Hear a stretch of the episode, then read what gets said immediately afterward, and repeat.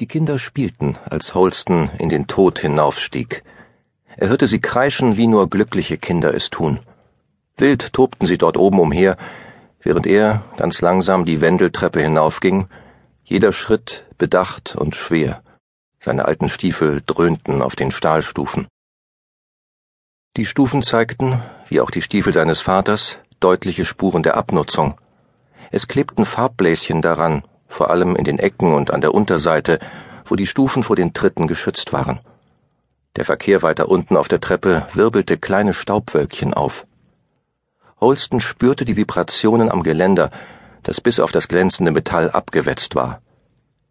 Das hatte ihn immer fasziniert, dass nackte Handflächen und schlurfende Füße massiven Stahl im Laufe der Jahrhunderte tatsächlich abschleifen konnten.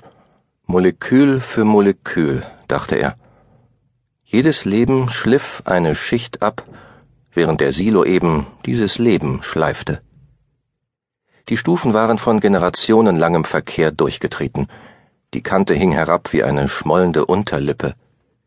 In der Mitte waren fast keine Spuren der kleinen Noppen geblieben, die den Stufen einmal Trittsicherheit verliehen hatten.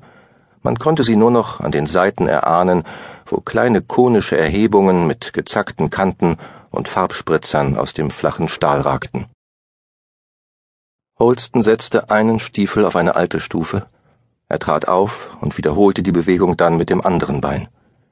In Gedanken war er weiter bei diesen unzähligen Jahren. Moleküle und Leben waren Schicht um Schicht zu feinem Staub zermahlen worden.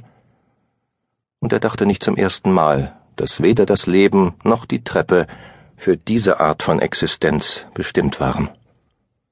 Die enge und lange Spirale, die sich durch den unterirdischen Silo wand wie ein Strohhalm in einem Glas, war nicht für eine derart massenhafte Benutzung gebaut worden. Wie der Großteil ihres zylindrischen Heims schien die Treppe für andere Aufgaben gedacht, für Zwecke, die lange vergessen waren. Was nun als Verkehrsachse für tausende Leute diente, die sich in täglichen, sich wiederholenden Spiralen hinauf und hinunter bewegten, schien in Holstens Augen eher für Notfälle und für lediglich ein paar Dutzend Menschen geeignet zu sein. Holsten ließ ein weiteres Stockwerk hinter sich, in das man kuchenstückförmige Schlafsäle eingeteilt hatte. Während er auf seinem allerletzten Gang die letzten Ebenen hinaufstieg, drang der Klang kindlicher Ausgelassenheit immer lauter zu ihm herab.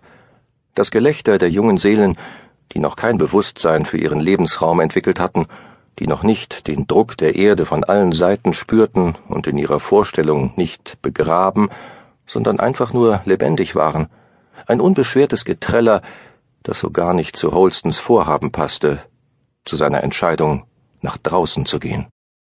Eine einzelne junge Stimme übertönte die anderen, als er sich der obersten Ebene näherte.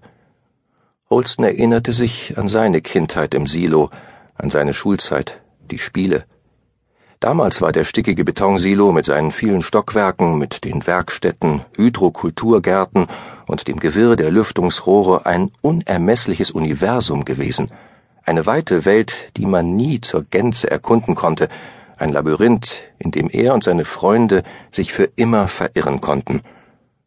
Doch diese Zeiten waren seit mehr als dreißig Jahren vorbei. Holston hatte das Gefühl, seine Kindheit läge zwei, drei Leben zurück und gehöre zu jemand anderem, nicht zu ihm.